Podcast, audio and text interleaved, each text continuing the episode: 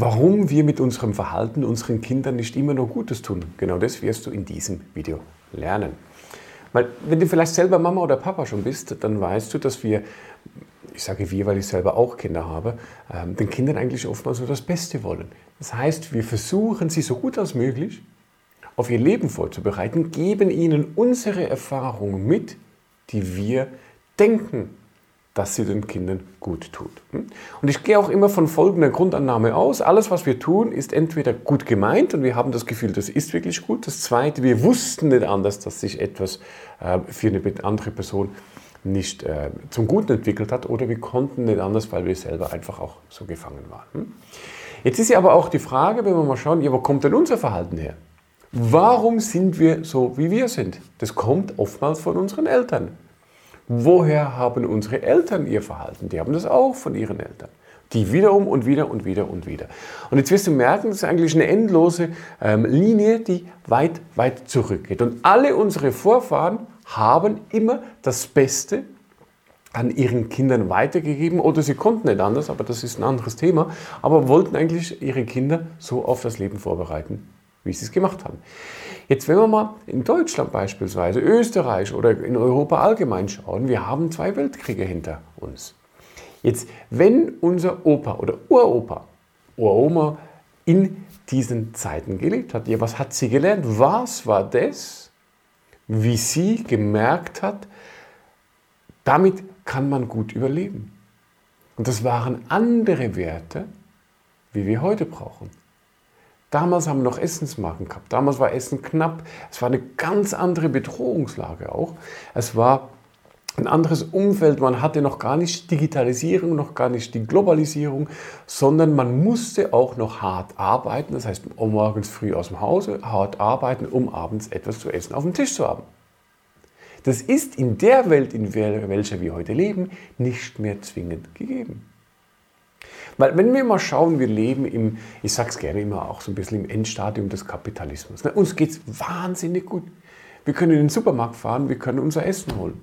Du hast einen Computer, du hast ein Handy heute und du hast Zugriff auf die ganze Welt. Du hast innerhalb von kürzester Zeit eine Information ähm, zur Verfügung, wofür wir damals, das war selbst bei mir noch der Fall, als ich, meine Abiturarbeit geschrieben habe, musste ich noch in die Bibliothek hineingehen, mir Bücher ausleihen und in diesen Büchern die Informationen nachsuchen. Das ist noch gar nicht so lange her. Und jetzt haben deine Mama, dein Papa oder deine Oma, dein Opa, als sie dich erzogen haben, dir Werte mitgegeben, die ihnen damals gut getan haben und von welchen sie davon ausgegangen sind, dass sie dir auch gut tun. Jetzt sind wir als Kinder mit dem Unterbewusstsein relativ offen. Das heißt, wenn wir eine Person, die wir als Autorität, beispielsweise auch erziehungsberechtigt anschauen, uns etwas sagt, dann nehmen wir das an. Das geht oftmals ganz ungefiltert auch in unser Unterbewusstsein, ins Gehirn hinein und bleibt hier gespeichert als Erfahrung oder als das macht man so. Ne? Den Ausdruck kennst du bestimmt auch. Und irgendwann kommt die Pubertät, dann nehmen wir all diese Sachen mal raus, schauen, will ich das nicht, also will ich das, will ich das nicht haben. Ähm, und wir benehmen uns oftmals so, dass wir genau die Grenzen einfach mal sprengen, die uns auferlegt wurden. Das ist ein ganz, ganz wichtiger Prozess. Hm? Jetzt haben aber Mama und Papa teilweise uns unter Umständen Verhaltensweisen übergeben, die für sie damals richtig waren. Und das war gut. Beispielsweise, dass du ähm, 10, 15 Jahre beim selben Arbeitgeber ähm, bleiben musst oder brauchst. Heute in einer technologisierten Welt, in einer Welt, wo es darum geht, immer mehr zu wissen. Wir hatten noch nie so viel Wissen zur äh, Verfügung. Geht es auch darum, verschiedene Erfahrungen zu haben. Je mehr Erfahrung jemand hat, desto wertvoller wird er auch für den Markt. Das heißt, die Verhaltensweisen, die sie gegeben haben, können dazu führen, dass du dich heute unter Umständen nicht ganz entfalten kannst. Und das hast du vielleicht selber auch schon gemerkt. Vielleicht hast du diesen Zwiespalt schon gespürt, dass du merkst, da ist etwas in mir und du weißt vielleicht sogar, das kommt von der Mama oder das kommt vom Papa oder vom Opa, das hat er mir so mitgegeben. Das ist etwas, das nicht zwingend zu mir gehört, das aber als Verhalten schon über Generationen hinweg jeweils so weitergegeben wurde. Und wie viel hiervon hältst du am Leben? Also wie reflektiert bist du?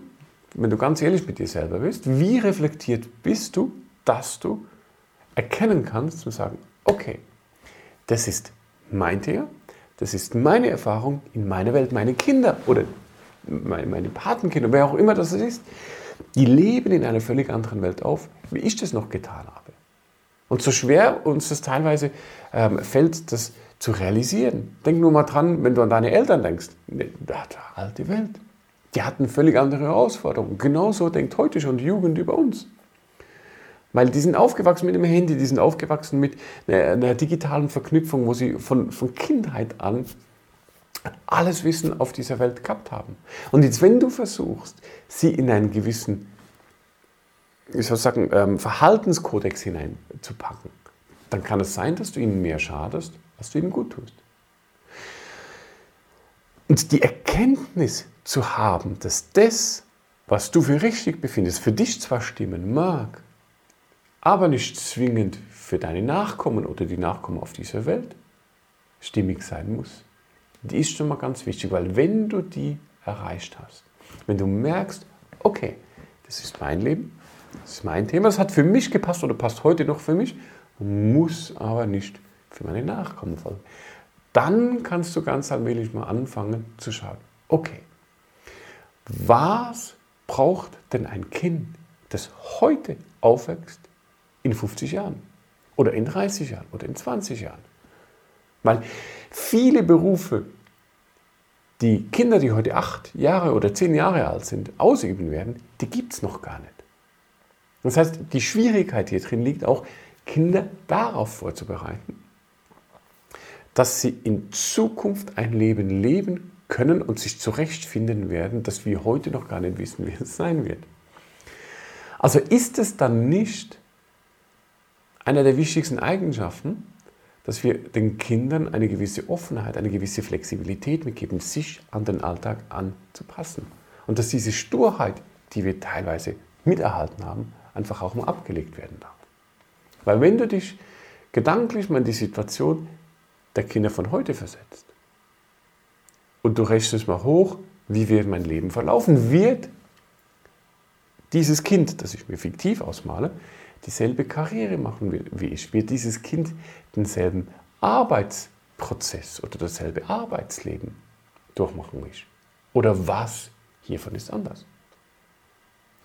Und wenn du das tust, wirst du relativ schnell merken, dass es zwei Welten sind. Und jetzt, um wieder den Eingang aufzunehmen, tut unser Verhalten den Kindern überhaupt gut?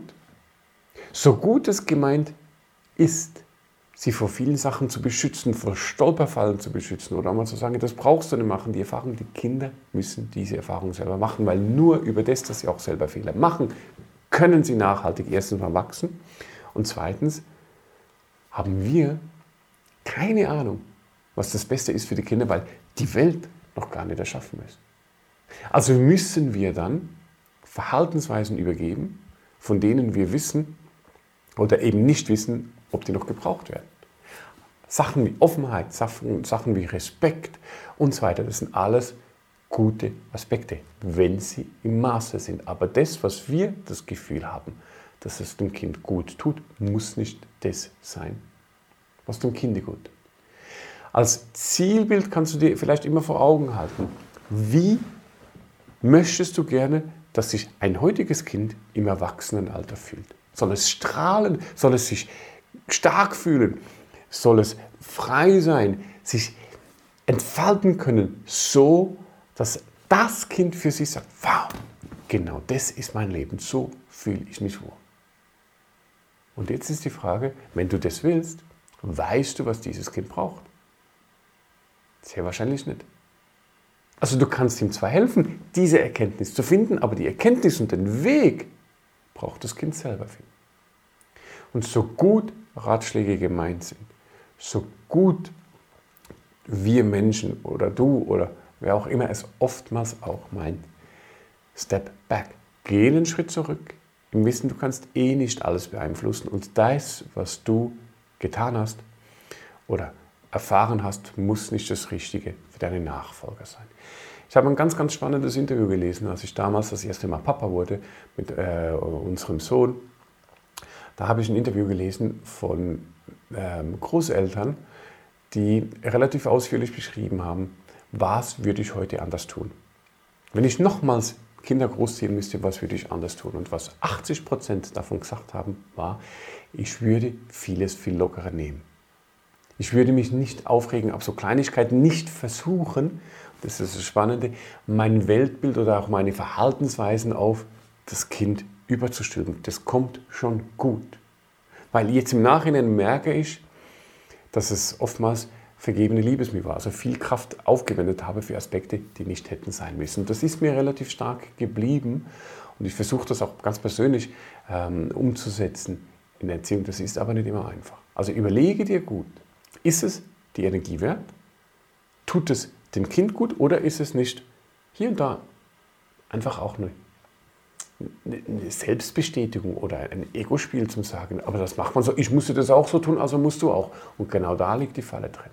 Braucht eine ganz, ganz ehrliche Konfrontation auch mit dir selber, aber behalte immer vor Auge, wie möchtest du das heutige Kind noch in Zukunft haben? Soll es strahlen? Soll es sich gut fühlen?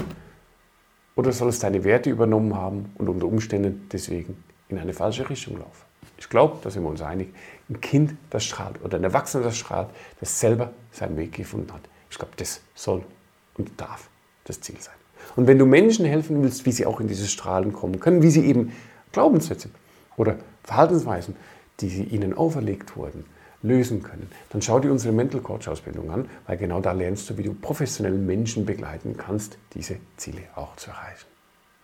Abonniere unseren Kanal, um auch in Zukunft weitere Informationen rund um das Thema Unterbewusstsein, Mental Training, Hypnose und Coaching zu erhalten.